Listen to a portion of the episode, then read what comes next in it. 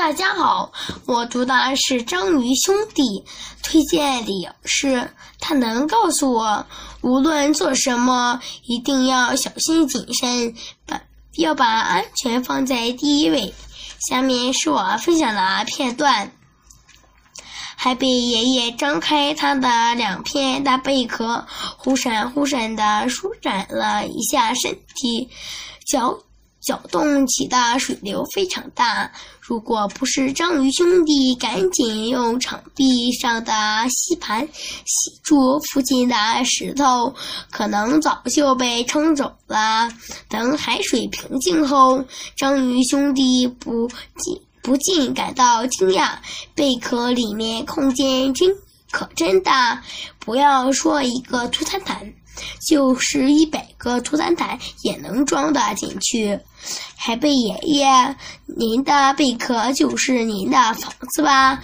乐里里问。没错，只不过是一个会长大的房子，还是一个我走到哪儿就能带到哪儿的房子。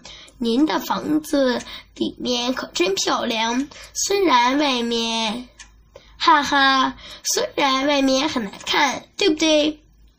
不不，我不是这个意思。和丽丽说，没关系，我们车渠都是这样的。我们众多海贝中的一种，从小到大，我们的贝壳都是一点儿一点儿向外长，时间长了，外表就附着了，附着了很多海藻和其他微小。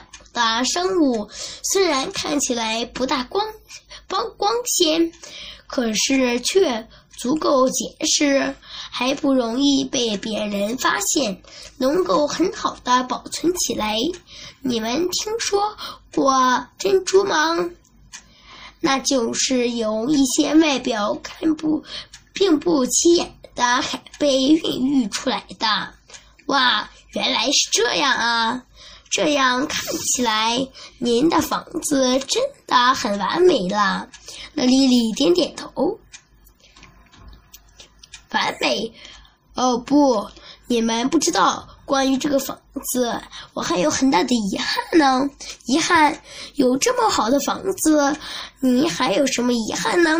乐丽丽十分不解。哈哈，这曲爷爷笑了。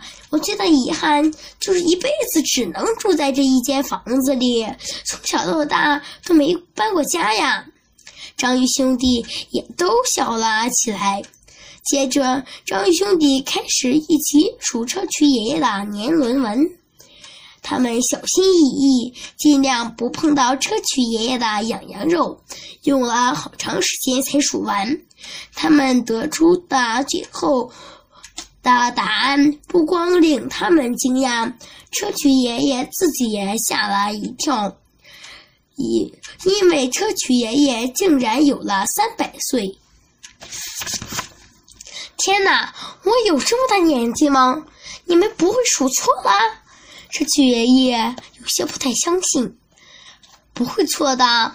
我们俩每人数了一遍，结果都一样。乐丽丽挥舞着自己的长长臂，呃，我觉得自己顶。多也就是二百岁，二百多岁。没想到我已经三百岁了。智取爷爷自言自语地说：“是啊，当年海参特夫离开了海的时候，我就已已经快一百岁了。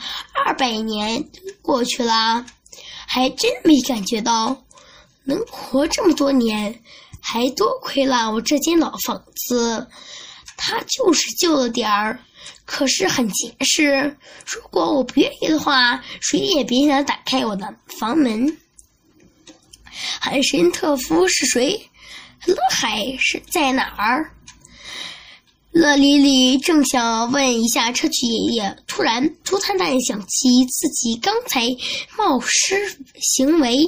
就对砗磲爷爷说：“砗磲爷爷，对不起，我刚才不应该没经过您的同意，就擅自钻到您的壳里。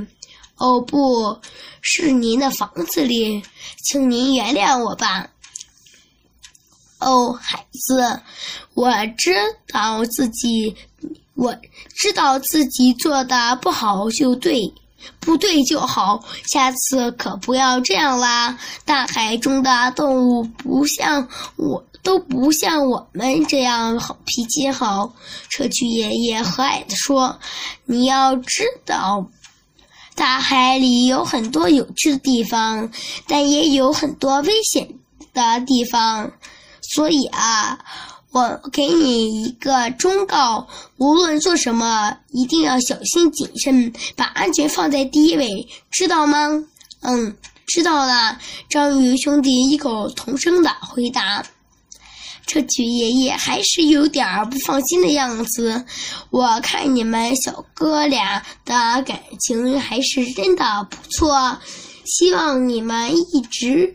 一直这样互陪、互相陪伴着长大，遇到再大的困难也要互相帮助，不离不弃。吃曲爷爷，谢谢您的忠告。放心，您放心吧，我我到哪儿都不会丢下弟弟。乐迪里说：“对我更不会不管的弟哥哥的。”图图塔搂着哥哥的脖子，一副。你亲的样子，青泥的样子，好好，孩子们再见吧。天色不早了，我也该走了。希望将来我们还能再见面。车区爷爷呼扇着他的大贝壳，一张一合的游走了。我的演讲完毕，谢谢大家。